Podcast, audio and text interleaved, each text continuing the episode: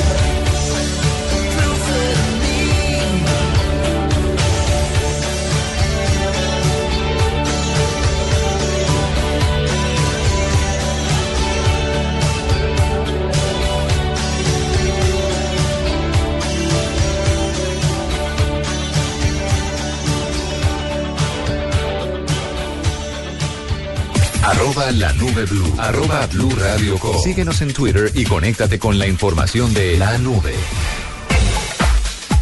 Son las 8 de la noche, 37 minutos. Seguimos en la nube de Blue Radio. Oiga, usted sabe que en, por estos días los climas en todo el país están siendo bastante raros, bastante fuera de lo común, por decirlo de alguna manera. ¿Usted se refiere a los climas con S o a los clímax con C? No, con ma- X? eh, equivoqué la frase y muchos de los puristas del español deben estar regañándome a esta hora. El clima.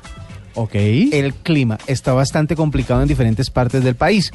Eh, Uy, sí, qué calor. calor que no se cree en ciudades frías, calor extremo en ciudades calientes. De hecho, de hecho, me parece curioso que usted en este momento use un saco, un buzo. Ajá. Si en la redacción hoy en Bogotá, donde se supone normalmente estamos a 9, 10 grados, fácilmente podemos estar a 17, 18 grados. Eh, digamos que me da calor quitármelo. Ah, ok. Entonces prefiero dejar así. Pero bueno, eh, no, sabe que muchas veces el calor es por transferencia, la gente lo ve a uno abrigado y le da calor a él. Eh, exacto, no sé por qué. cierto, pero es cierto. eh, el caso es que para muchos el clima puede ser agradable, como mucha gente que se asolea ahora en las terrazas de Bogotá, o puede ser un problema, sobre todo para un grupo especial de personas de las que depende muchísimo la economía de nuestro país y es la gente del campo colombiano.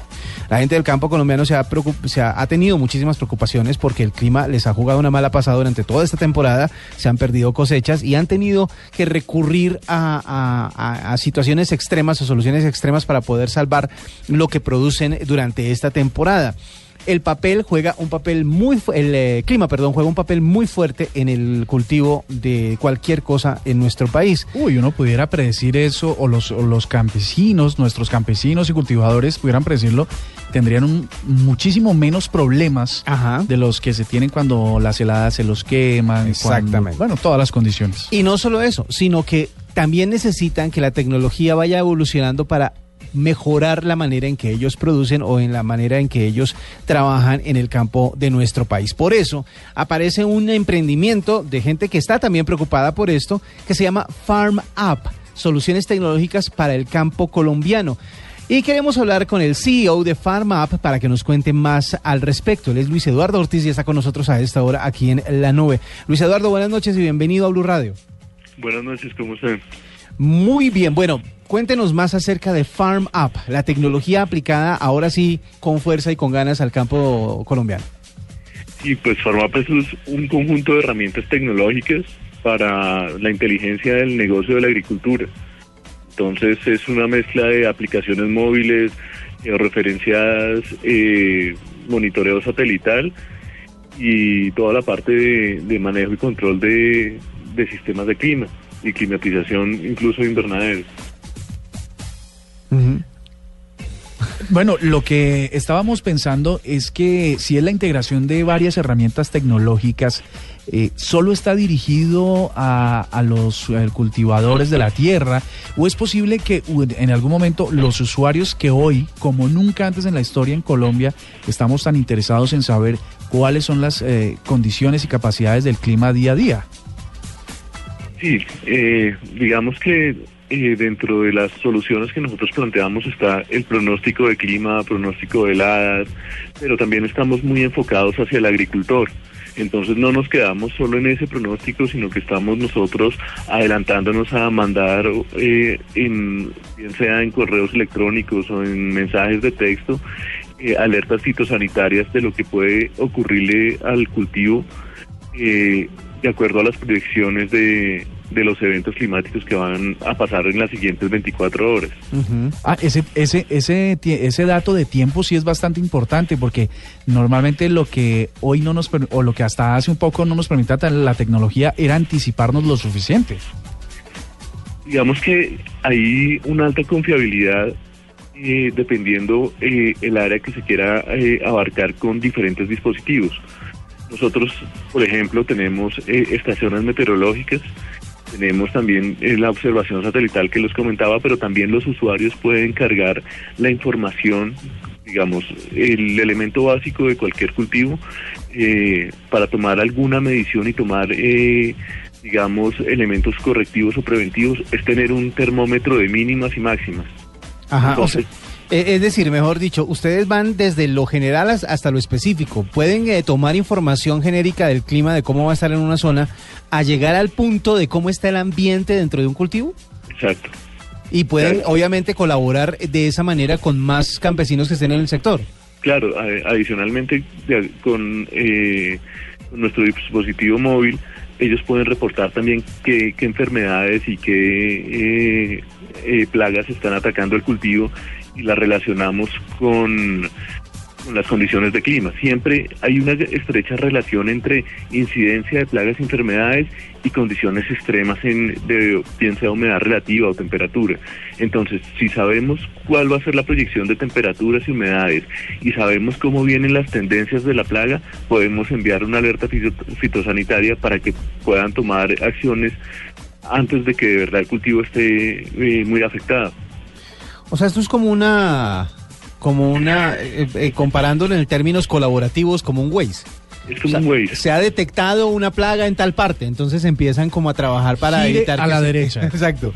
Empiezan a trabajar para evitar pues que se propague, para ayudarle también a la- a la- a- al sitio en donde se detectó para que sepa cómo manejarla, etcétera, etcétera. O sea, en realidad sí está pensada para campesinos. La pregunta es, ¿la desarrollaron gente del mundo de la tecnología o tuvieron obviamente, me imagino, apoyo en gente del campo? No, Nosotros hemos trabajado, pues, digamos, el equipo, en el equipo hay desarrolladores, pero también hay agricultores y, e ingenieros agrónomos. Entonces, eh, está conformado para que, digamos, las soluciones y gran parte de, la usabilidad y la interfase sea muy fácil de manejar pues, de una persona, eh, de, digamos, de cualquier tipo de agricultor, bien sea un pequeño eh, campesino que tenga una pequeña parcela un gran cultivo. Bueno, una cosa que la que siempre eh, terminamos preguntando y es el costo. Esto es para grandes cultivadores, para pequeñas y medianas empresas, incluso para el campesino eh, que tiene una huerta pequeña. ¿Es para todo el mundo? ¿Qué costos tiene? Pues, digamos, está, está dependiendo el tráfico de información que, que se genere de, de acuerdo al tipo de cultivo. Digamos, para, para floricultores tiene, digamos, un precio porque tienen un tráfico de información muy alto. O sea, re- re- ellos eh, revisan cada una de las flores, miran la sanidad de esa flor y, y ese punto es guardado, georreferenciado y va a cargar una base de datos. Entonces se pueden cargar 50 mil puntos en, en una semana, en un, en un eh, cultivo, digamos, promedio. Para cultivos como papa, pues el tráfico de información es mucho menor, pero las extensiones son mayores. Entonces, digamos, va un poco parametrizado el costo del cultivo de, dependiendo del cultivo.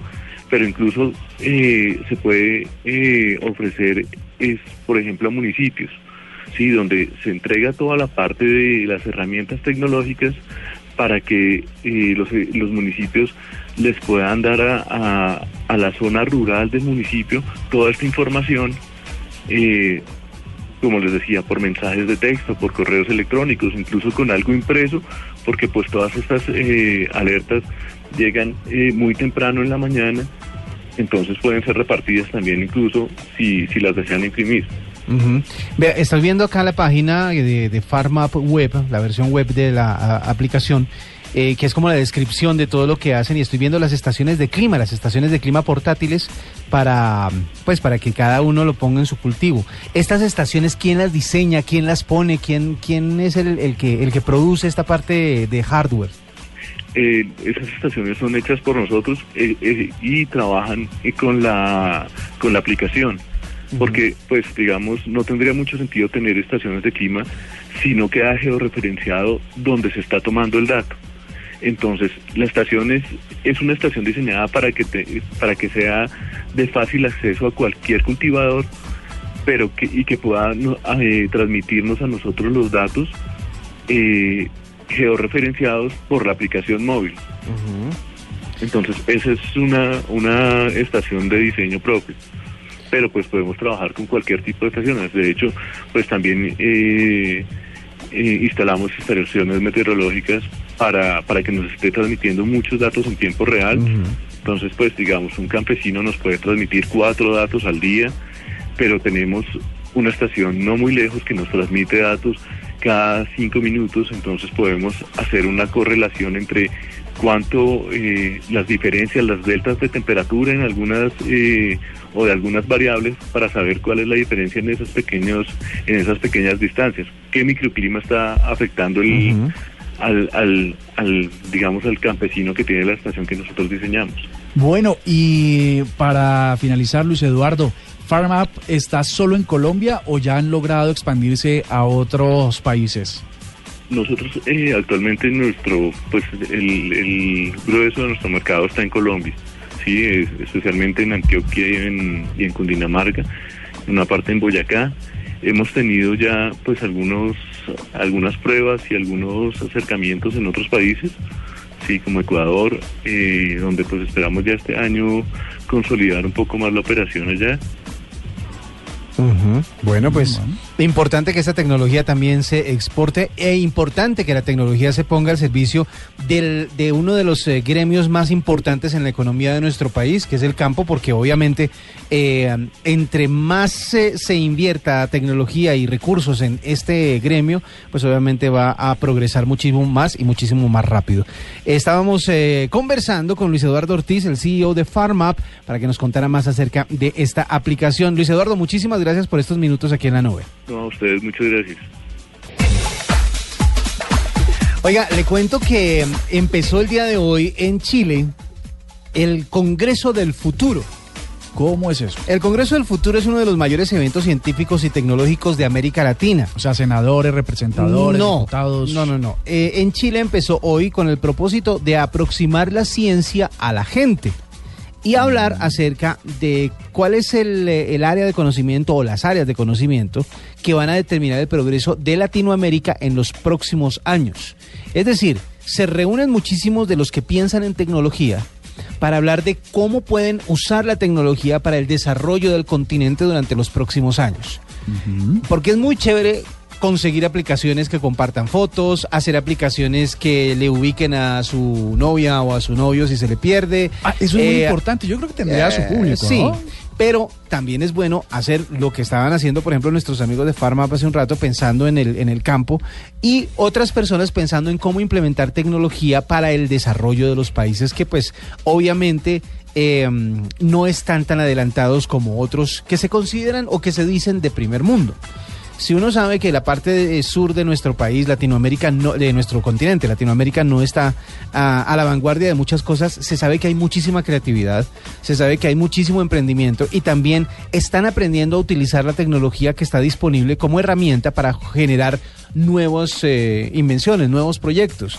La idea es reunir a muchísima gente que está pensando en esto para poder uh, pensar, o más bien proponer cosas para el futuro del, del, continente entero. Eso empezó hoy, parece ser que los resultados se conocerán en los próximos días porque el Congreso dura eh, cinco días. Al finalizar van a sacar las conclusiones y es posible que muchas de esas conclusiones sean fáciles de implementar en, en diferentes países. Entonces es, es, interesante ponerle atención a esto porque es gente de ciencia, gente tecnológicamente eh, eh, adelantada, entre comillas, porque piensan más allá de lo que se tiene actualmente, pensando justamente en el desarrollo de los países. Y yo creo que una de esas tiene mucho que ver, como dice usted, con PharmUp y con lo que está pasando con el clima. Es que en realidad uh -huh. eh, el calor es tremendo. Y si es que nuestras malas costumbres, nuestra falta de responsabilidad con el planeta está generando este cambio, que el, la aceleración de este cambio climático, pues al menos que los científicos está bien que se, que se, que se pongan a pensar cómo vamos a tratar de contener el error que otros no hemos logrado ser tan eh, conscientes. De exactamente. Ello, ¿no? Vea, es que eh, revisando eh, la, las eh, agencias de noticias del mundo que hablan de temas tecnológicos, la mayoría tienen que ver con el clima. Los titulares son ola de calor en Uruguay, el fenómeno del niño se agrava en Colombia, incendios forestales en Colombia, eh, el, el, deshielo de la Antártida, el frío que se está viviendo en Ucrania. O sea, el asunto tiene que ver mucho con cómo está cambiando el clima alrededor del mundo y cómo eso el día de hoy puede que nos afecte de una manera tolerable, pero va a llegar el momento en el que la cosa se va a poner más caliente de lo normal. La cosa cuando se pone caliente se pone mm, Muy muy difícil. Y resulta que, bueno, hay gente que opina, y yo no sé, nuestros oyentes estarán de acuerdo algunos, y es que al frío usted llega y se pone 800 chaquetas. De alguna manera se calienta. Se toma un tinto, se, se pone cerca al fuego, pero con el calor, ¿usted cómo le hace? Digamos que llega a una temperatura de 60 grados, usted se puede desnudar, se puede meter entre el agua, pero el agua se calienta. O sea, casi que son las probabilidades son ¿Usted no ha visto el meme que hay de la Estatua de la Libertad? No. Que está 2015, la Estatua de la Libertad normal, 2016, la Estatua de la Libertad, pero sin la túnica esa grandotota que tiene por el calor. Obviamente Bueno. los memes están A la orden a la orden del día cada vez que pasa algo así. Oiga, y hablando de Internet, eh, todo el día estuvo fluctuando el servicio de Twitter, ¿no? Twitter muy molestoso últimamente, ¿no? Está como complicado. Yo creo que se tiene que tiene mucho que ver con la introducción de unas nuevas eh, opciones y unos nuevos eh, engallos o gallos que le están le están metiendo para poder competir con otras redes sociales y para monetizarla y para hacerla más funcional. Sí. Yo creo que yo creo que esa es la saturación que tienen los servidores, pero por supuesto que la gente eh, se, se impacta con una cosa como esta. La primera alerta llegó a las seis de, a las 2 de la mañana eh, de hora de Greenwich. Fue la primera alerta que hubo de que Twitter no estaba funcionando como debía. Eh, al parecer la mayoría de los usuarios experimentaban problemas de actualizaciones por minutos. Después de las 8 de la mañana eh, dejó de funcionar eh, el timeline de la mayoría de las cuentas de Europa y la versión de escritorio empezó a mostrar mensajes de error.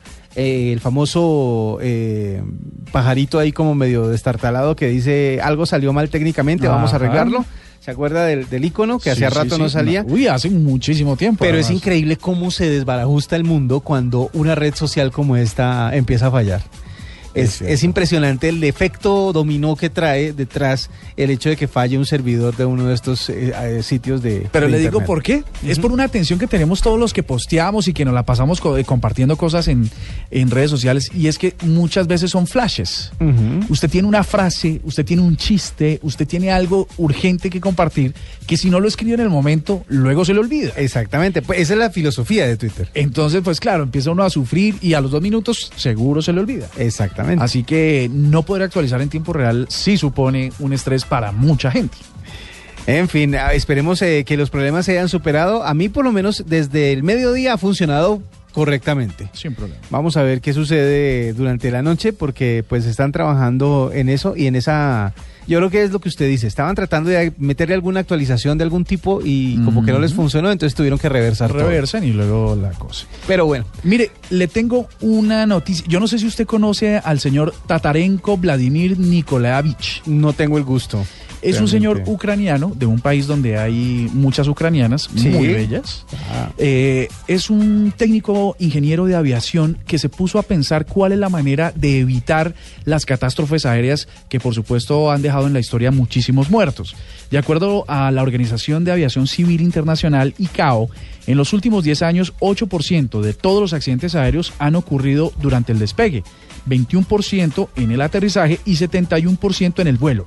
Dentro de ese análisis de las causas de los accidentes, eh, encontraron que el 75% de los, casco- de los casos perdón, ocurrieron debido a factores humanos. Sí. Entonces, el tipo que se está inventando, y para que sea mucho más gráfico, en, en breve vamos a compartir un video en nuestras redes sociales y en blueradio.com.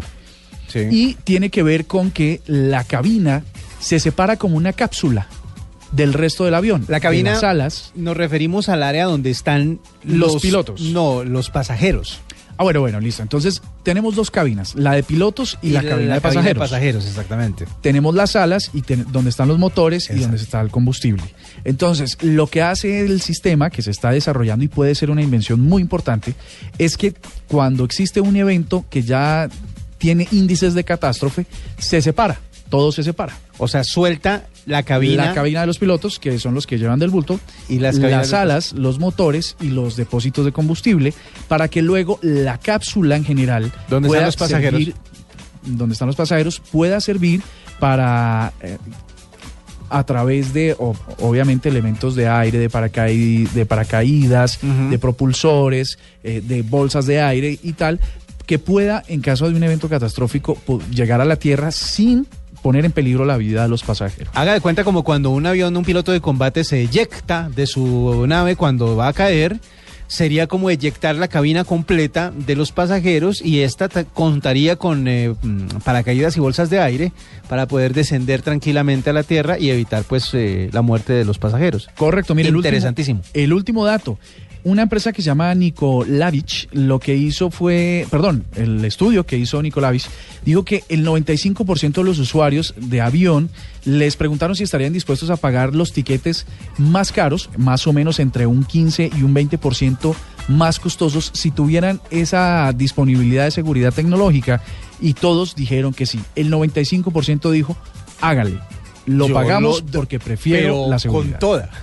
Bueno, la tecnología al servicio de ¿De la evitar los, los catástrofes. Exactamente. Son las 8 de la noche, 59 minutos. Ya regresamos con la nube.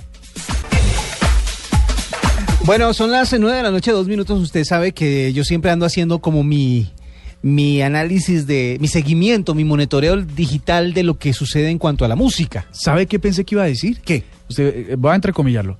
Eh, Murcia, yo sé que a usted, eh, como siempre, yo soy el tipo que democratiza la- los discos y la puesta a la música en la nube. Sí, claro. ¿Qué música quiere escuchar hoy? No, no, no. Yo creo que usted todavía está pensando si sí está bien en la canción que quiere oír para martes o no. Entonces, como todavía no tiene una respuesta clara sobre No, eso. la tengo. Mm, lo veo dudoso, lo veo dudoso. Entonces, más bien sigamos con una canción que el día de hoy, dentro del chart digital de búsquedas en internet, por la letra, por el video, porque les pareció bonita la canción, es de Lost Frequencies, una, un DJ, más que nada, es eh, un eh, eh, DJ que se llama Félix Delet. No, no, no tendría yo la pronunciación francesa. ¿No será debut? Mm, No, es Delet. De, Delet, no, no, no tengo el francés a flor de piel en este momento como para pronunciarlo correctamente, pero se hace llamar Los Frequencies. Y él propone esta canción que a la gente le ha gustado bastante y por eso ha sido muy buscada, muy eh, googleada y muy buscada en YouTube. Se llama eh, Reality y está aquí con nosotros en Blue Radio.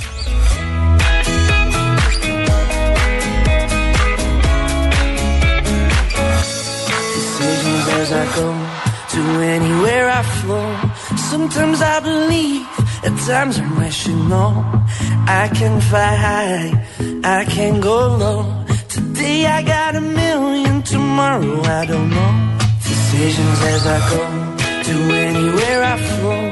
Sometimes I believe, at times I'm rational. I can fly high, I can go low. Today I got a million, tomorrow I don't know.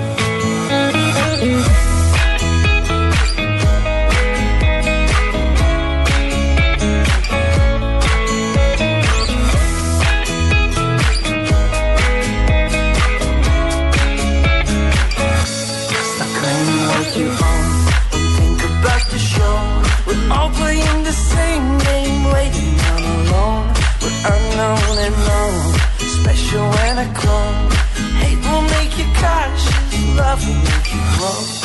Make me feel the warmth, make me feel the cold. It's written in our stories, written on the wall. This is our call. We rise and we fall. Dancing in the moonlight, don't we have it all?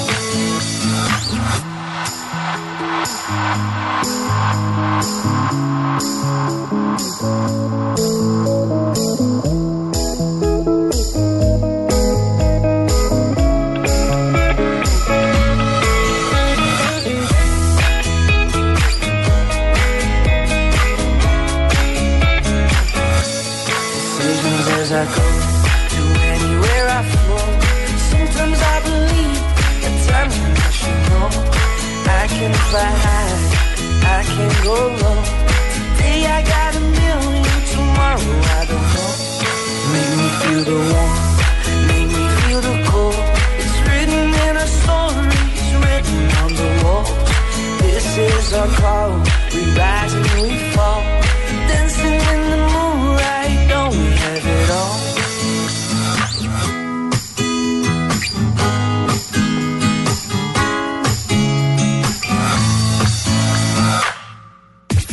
La nube blue. Arroba blue radio com. Síguenos en Twitter y conéctate con la información de la nube.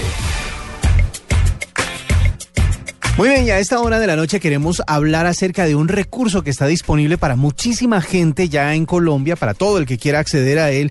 Simplemente hay que aprender a usarlo, hay que inscribirse y además hay que sacarle provecho, porque este es un esfuerzo muy grande que están haciendo eh, por parte de lo que se conoce como Bibliored, es cultura digital. Inscríbete, aprende y diviértete. Pero vamos a hablar con alguien que nos va a contar bien acerca de este tema y es la gerente de Bibliored, Ruth Elena Vallejo Sierra. Muy buenas noches y bienvenida a la nube. Muy buenas noches. Bibliored es la red de bibliotecas públicas de Bogotá. Contamos en este momento con 19 eh, bibliotecas en toda la ciudad que están al servicio de toda la comunidad. Eh, en la que encontramos eh, una oferta diferente de programas, de recursos, para que todos los ciudadanos tengan un espacio de encuentro, un espacio de diversión, un espacio de lectura, un espacio de, de aprender, de aprendizaje, de construir conocimientos, es decir, unas bibliotecas eh, novedosas para que la gente eh, se divierta, eh, lea, escriba, bueno, puede hacer lo que quiera. Bueno, pero mucha gente ya cuenta con internet, por ejemplo, de buscar cualquier cosa por Google. La gente, la mayoría de las personas lo primero que piensa es en googlear algo.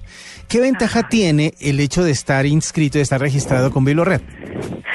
Ok, eh, la campaña que estamos desarrollando en este momento es una campaña digital a través de unos recursos que eh, digitales que se han adquirido en la red, de manera que pueda garantizar el que la gente tenga accesos con un contenido previamente revisado, digámoslo curado, es decir, eh, que hay una garantía en la calidad de los recursos que van a ingresar, son eh, materiales que son previamente seleccionados, que han sido que han sido comprados con una visión académica, una diversión, una eh, selección de, de, material que consideramos puede estar para diferentes poblaciones. Este material lo estamos haciendo llegar a la comunidad de manera gratuita, entonces ustedes van a poder acceder a la información eh, especializada en el tema que quieran. De todas maneras, unos, la gente dice, yo encuentro todo por Google. Bueno, todo, pero ¿cuánto tiene que buscar para encontrar ah, información de calidad que que de verdad debe ser y específica sus necesidades.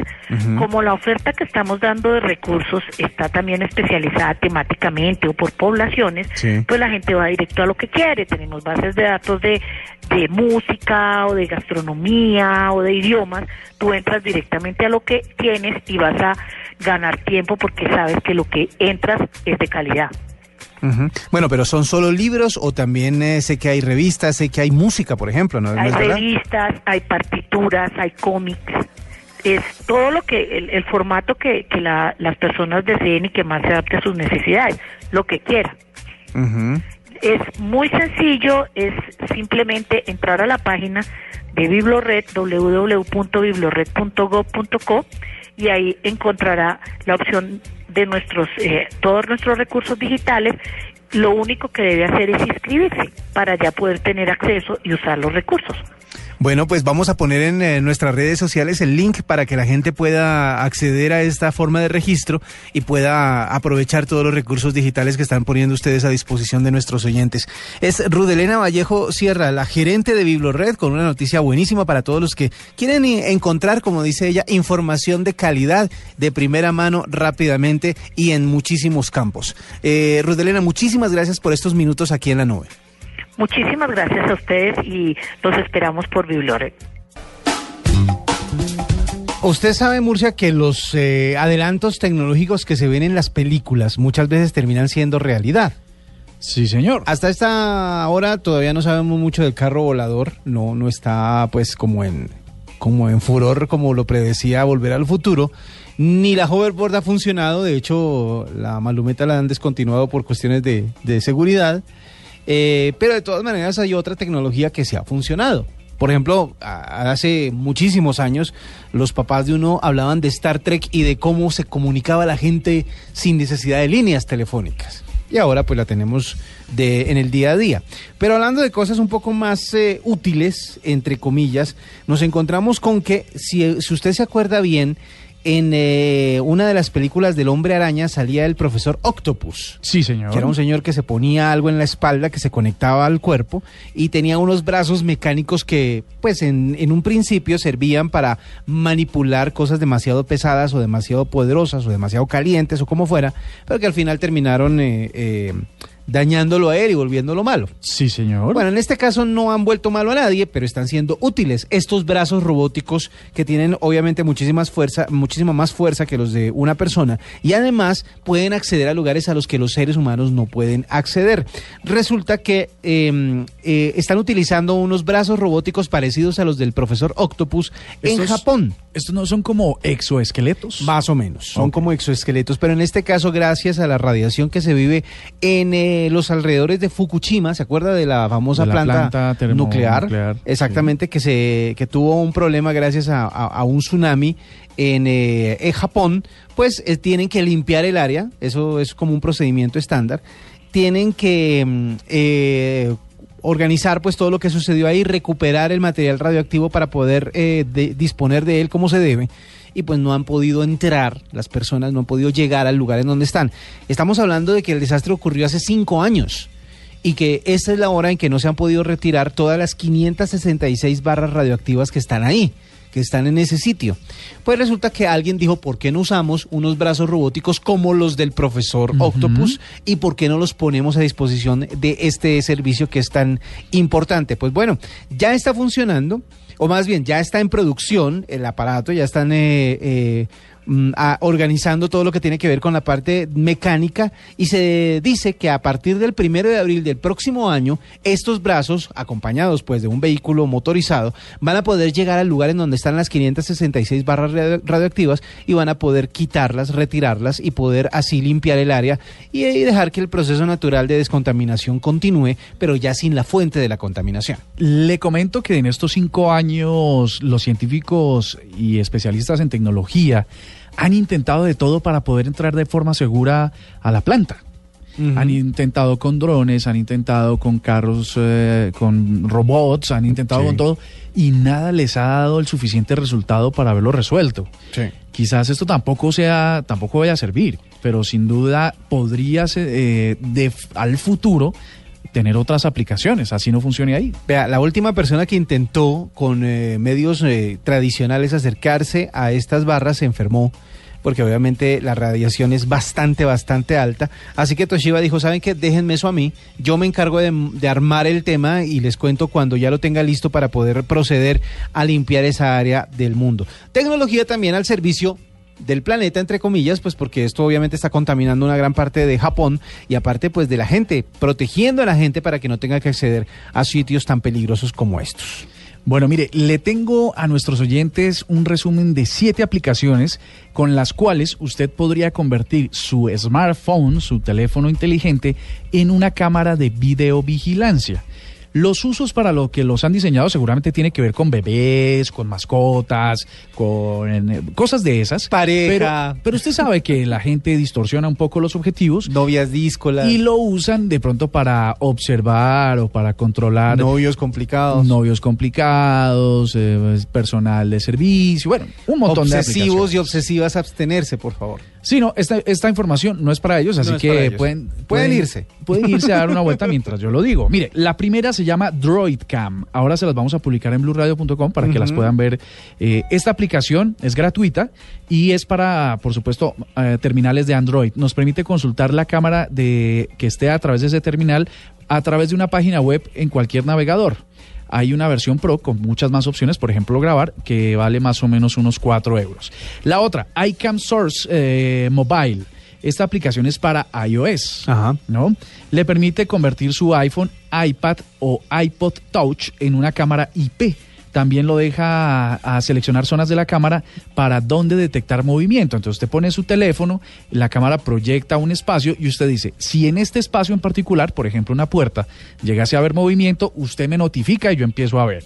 Así Mm. que ahí está. La otra se llama My Webcam, así simple, y es para Windows. Eh, no se queda, mm, esta es compatible con Windows 10, esa es la cosa, para los 280 millones de usuarios que ya se actualizaron a ese sistema operativo y también los deja utilizar el terminal como una cámara IP capaz de retransmitir incluso en Full HD. Ah. No es la música esta de... No es, no es la canción de, no es salsa choque. de- exacto. Eh, pero sí le permiten una alta definición, mucho mejor que las dos anteriores. Eh, la memoria RAM sí necesita que sea superior a los 512 megas Claro, que sea y, grandecita. y le cobran 4 dolaretes. Epcot Cam. Esta aplicación también es para ellos, similar a la anterior, pero es muy simple y básica. Tiene la intención de convertir cualquiera de los dispositivos de iOS, de iOS en una cámara para videoconferencias. Ese es el adicional Sí. que usted puede montar varios y puede montar una videoconferencia. IP Webcam, aplicación gratuita para Android con opciones para poder ver el video que se registre a través de una red local o incluso utilizando el reproductor famosísimo que se llama VLC. Ajá. Todos el tenemos del uno. conito. El del conito. Ah, este es gratuito. IPCAM, también para iOS, cuesta 2 dólares y permite activar un modo de visión nocturna. Todo en iOS cuesta, ¿no? Sí, le meten todo. Le meten ahí, no quieren perder inclusive. una. Ajá. A diferencia de todas las anteriores, IPCAM le permite visión nocturna. Porque usted a veces lo que quiere ver es si el gato se mueve. Sí. Entonces, si el gato se mueve, pues el, el teléfono le sirve.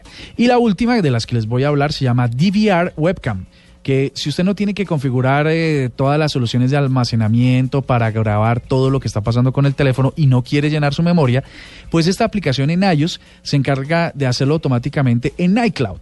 Con Ah. unas ediciones también que puede hacerlo usted a través de OneDrive, de Microsoft, de Dropbox, el famoso almacenaje en la nube, y de Google Drive. Todas estas ediciones de DVR Cam, Webcam son gratuitas. Para vigilar, para controlar o para espiar. De todas maneras, ahí están las aplicaciones para que usted pueda meterse en ese mundillo de, de la vigilancia. Por lo menos para probar. Sí, una cosa así. Bueno, le tengo una última noticia un poquito apocalíptica. Usted sabe quién es Stephen Hawking, ¿no? Ah, sí. Ha salido hasta en The Big Bang Theory. Sí, este, Stephen Hopkins, el, ah, el científico, pues, que ha logrado desarrollar. Él, él sufre es de, mm, De, de, eh, ¿cómo se llama la, una poderosa enfermedad. la que- enfermedad degenerativa bastante, Mm. de la que se habló muchísimo cuando estaba de moda echarse agua con cubos de hielo encima para lo- poder lo- donar lo dinero? Esclerosis múltiple. Esclerosis lateral múltiple, lateral algo así. Bueno, No- no me acuerdo es una enfermedad bastante complicada que al, eh, solo lo de su cerebro está activo, el resto de su cuerpo no, y a través de ondas y de sensores ha logrado que una Intel, un computador eh, con procesador Intel, le interprete sus pensamientos. Y es eh, bastante, bastante tecnología la que está metida dentro de esta, dentro de esa silla, dentro de ese, dentro de todo lo- el aparato que tiene eh, alrededor de Stephen Hawking. Pero bueno, es una de las mentes, si no la más brillante de esta época, uno de los científicos más eh, importantes del mundo. Pero acaba de dar unas declaraciones a un programa que se va a transmitir próximamente en la BBC de Londres. Eh, se transmitirá el próximo 26 de enero y 2 de febrero, un programa que se llama Right Lecture. Eh, habla acerca de qué le va a pasar al mundo si sigue como va. Pero no estamos hablando de cambios climáticos, ni de, ni de que si le cae un eh, meteorito, como decíamos hace un tiempo, ni de si estalla una guerra nuclear, ni nada por el estilo. Él dice, el propio ser humano con su creatividad está generando tantos cambios y tantos avances que la creatividad va a reemplazarlo en un futuro. Es decir, se nos viene Skynet. Y si lo dice él, yo le creo tanto ha avanzado la tecnología en reemplazar al hombre en tantas cosas que va a llegar el momento en que lo reemplace del todo. Para empezar, lo va a reemplazar en el trabajo, quitándole la fuente de la fuente de ingreso y la fuente de sustento. Esa es una de las primeras eh, señales de que nos está superando la tecnología, que nos va a superar en un futuro y que cuando todo el problema de la inteligencia artificial se resuelva, pues lo más lógico va a ser eliminar la competencia más grande que tiene la tecnología, que es el los ser seres humano. humanos. Así que pues no es por ser apocalípticos ni mala gente, pero pues ahí está Stephen Hawking ya diciendo que es posible que si seguimos como vamos, terminemos eh, a merced de la misma tecnología. ¿Sabe qué es lo que podríamos que- capitalizar de, lo, de estas declaraciones? Ajá. Más bien que empecemos a legislar, como lo está haciendo muchos gobiernos con los drones, todos los usos que le dan los últimos eh, inventos e innovaciones tecnológicos que no que están fuera de nuestro de nuestra perspectiva o entendimiento. Que los gobiernos lo empiecen a regular y a controlar de alguna manera sin que eso signifique censura o, o- o controles innecesarios al desarrollo, pero sí pues que se pongan cintura.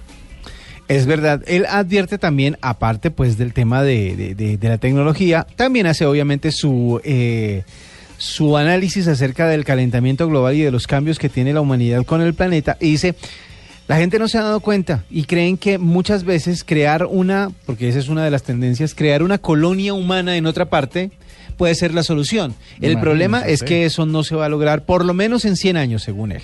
Entonces, para la gente que está ahora preocupada o despreocupada mejor por cómo le va a ir al planeta, tranquilos que eso igual se les, se les demora un poquito. Ya, ya me acordé que era lo que tenía, o más bien ya encontré que era lo que tiene eh, Stephen Hawking.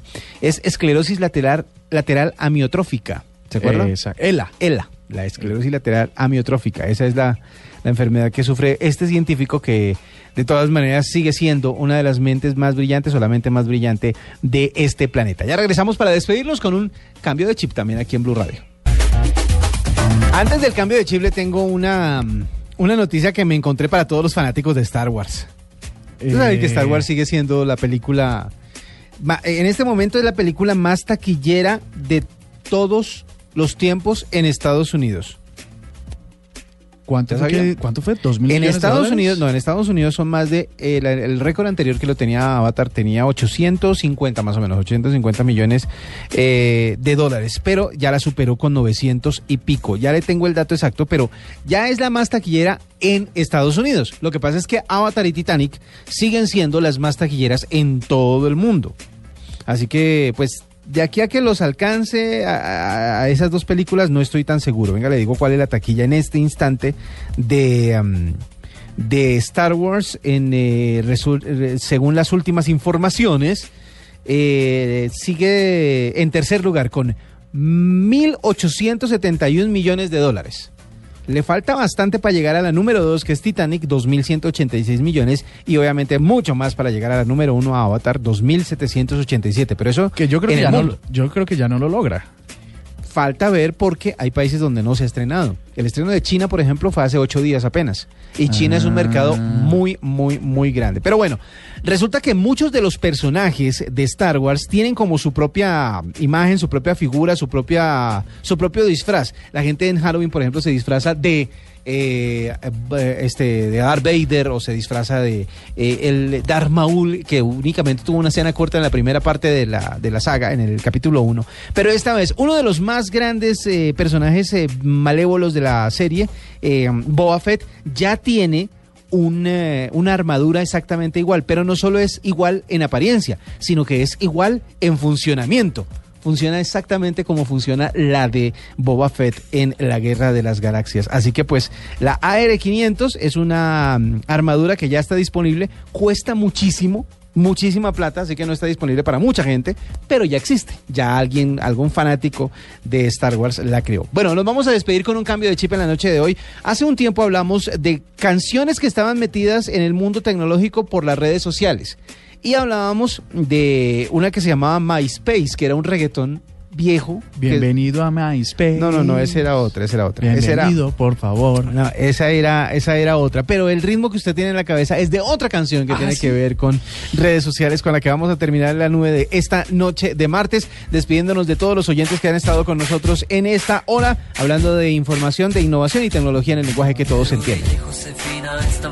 A ligar, pero Laura la vecina los ha visto desertar. Juan Roja renuncia y lo hace publicar. Y honora a su esposa, pronto lo va a borrar. Amanda y Miranda acaban de rastrear. Alina, su amiga, que les dejó de hablar. Tantean, nos vean, no hay nada que indagar. Es fácil, muy fácil, solo priman pokear. No te metas a mi Facebook, no te metas por favor. Cada vez tengo un inbox, me provoca por el close, close. No te metas a mi Facebook, no te metas por favor.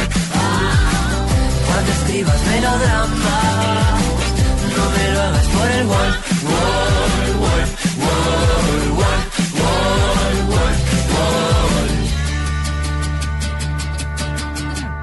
320 amigos, te relacionas con 10 90 desconocidos, más 60 per request Te buscan, rebuscan, pronto te van a ver. Punticos, solitos, apuestenle a la red. 200 eventos a los que debes ir. Aceptas a todos, aunque no quieras ir. Tu vida es difícil, tienes que decidir. Aplica la regla, ponle a todos maybe No te metas a mi Facebook no te metas por favor. Cada vez que tengo un inbox, me provoca por el close, close. No te metas a mi Facebook, no te metas por favor. Ah, cuando escribas melodramas, no me lo hagas por el wall, wall, wall, wall, wall, wall, wall, wall. Ladies and gentlemen, ladies and gentlemen, ladies. No me lo hagas por el wall. And you know, it's all over the country and No me lo hagas por el wall. over 5 million, million. No me lo hagas por el wall. It's a huge number of people. provoca por el No me digas que no tienes que ir al baño cuando te miro, te la pasas facebookeando y luego suspiro, te vas a quedar un rato y mucho más, más. No me digas que tienes otro cumpleaños el que hace un año ni te hubieras enterado. ¿Será que ahora es moda festejar con los extraños y brindar por brindar? No te metas a mi Facebook, no te metas por favor. Cada vez que tengo un inbox, me provoca por el close, close. No te metas a mi Facebook, te metas, por favor.